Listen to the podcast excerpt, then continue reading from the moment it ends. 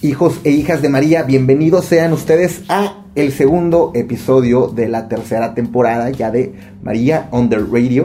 El día de hoy vamos a, tocar un tema muy especial para mí.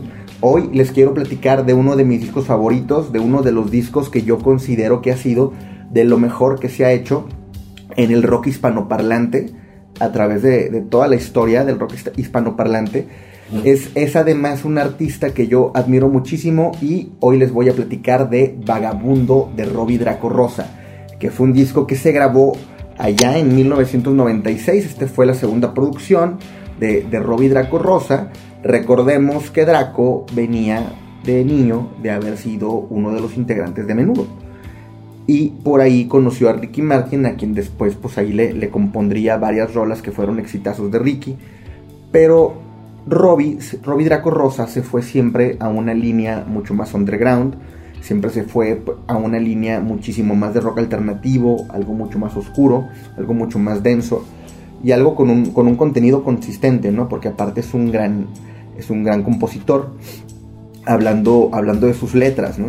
Entonces, este segundo disco de, de Robbie Draco Rosa, Vagabundo, pues me parece que esta es la obra de Robbie Draco Rosa, es el disco de Robbie Draco Rosa, es, para mí es como el diario de un yonki, es, un diario como de autodestrucción.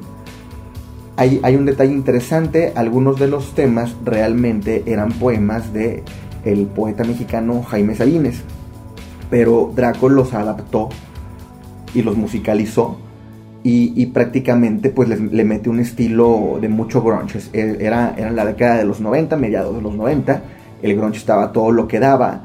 Robbie graba este disco en, en Nueva York, se lo produce además Phil Manzanera, que, que, es alguien que ha trabajado con muchísimos, muchísimos grandes. Entonces graba, graba este disco y pues tema por tema, tema por tema es algo o de más interesante, arranca con, Hablando del Amor. Hablando del Amor es un, es un tema que es, es algo muy breve, dura un minutito y cachito. Es una introducción con piano, empieza con estas letras oscuras, sombrías. Enseguida rompe madres, estalla.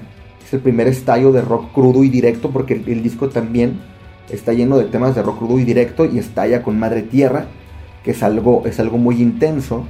Después, Llanto Subterráneo, que Llanto Subterráneo es una adaptación de, un poema de Sabines, de los que les comento.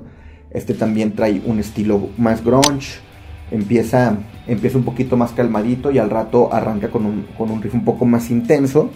Vagabundo, que le da nombre al disco, tiene unas percusiones maravillosas, Vagabundo. Vagabundo es un tema como que de sonidos más latinosos, como me da la, me da la sensación como de humedad, como si estuviera en un, en un lugar en un lugar con muchísimo calor, ¿no? Y aparte de la letra ahí comenta algo del desierto y las insisto en las percusiones es algo está muy sabroso, ¿no? Trae como como un contratiempo, no sé qué chingados, pero algo suena suena como que a destiempo y eso ese jueguito le da mucho sabor a la canción. Continúa con una balada, Penélope, Penélope que es una es una canción, es una canción pues muy melancólica, es una, es una balada muy suave, tristona. Recordemos que este disco pues sí está en un, en un mood muy, muy down, muy down y muy autodestructivo. Delirios regresa al rock crudo, al rock directo. Delirios es, es un tema pues bastante locochón, más breve, casi punk. Otro tema, para no olvidar que empieza también con unos riffs muy, muy intensos, con unos riffs pesados, pero pero el tema me parece como que más dramaticón. Blanca Mujer en referencia a la muerte, un tema más, más con arreglito de piano. Cada, cada, canción, cada canción de este disco, cada, cada tema tiene, tiene algo muy peculiar en sus letras, cada tema tiene un nivel de profundidad, tiene, tiene un nivel de, de mucha tristeza, se le nota, salta, salta a la vista o salta al oído, ¿no? Es, un, es un disco que me parece que es de esos hispanoparlantes que están al nivel de cualquier, de cualquier grande internacional, ¿no? De cualquier grande de, Inglaterra, de Estados Unidos. Esto, esto que hizo Robbie Draco en este momento me parece, como les digo, de lo, de lo mejor que se ha hecho a través de los años. Explora estilos diversos. Es, es algo es algo que va más allá de lo que todo mundo estaba haciendo. Es algo que también al mismo tiempo echa mucha mano de, del estilo de rock que, que, era pues lo dominante en aquel tiempo en Estados Unidos, como lo era el grunge entonces, pero también, pero también esta voz propia, este, estos luego arreglos latinos, esto, por ejemplo, hay un tema, creo que es en, el de vivir, que, que, arranca, el intro arranca con un, con una, con un opus, es el opus 62 de Chopin, si no mal recuerdo. Y es, es muy interesante que, que, se arranque con eso. Hay otro tema, La Flor del Frío, que te describe esto como del siglo XVI, XVII, eh, y, esta, esta descripción de estar dentro de una taberna, de esta pareja homosexual que se tiene que esconder para que no los apedren y los maten, y, y, y el lenguaje que usa, ¿no? Este, en, en, un español este, con reminiscencias antiguas, ¿no? Entonces es, es este, este, este nivel de arte y este nivel interpretativo y, este, y, esta, y estos arreglos que también incluyen las canciones da, da para, para que esto acabe siendo, siendo un disco completamente redondo es un disco que no tiene ninguna fisura, es un disco que no tiene ningún tema que sea malo y no tiene ningún tema que sea mediano. Cada, cada track de ese disco vale muchísimo la pena. Otro tema que me, encanta, pues Brujería. Brujería que también tiene una letra muy cruda, muy fuerte.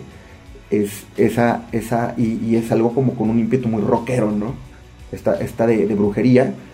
ese, ese, tema también es de mis grandes favoritos.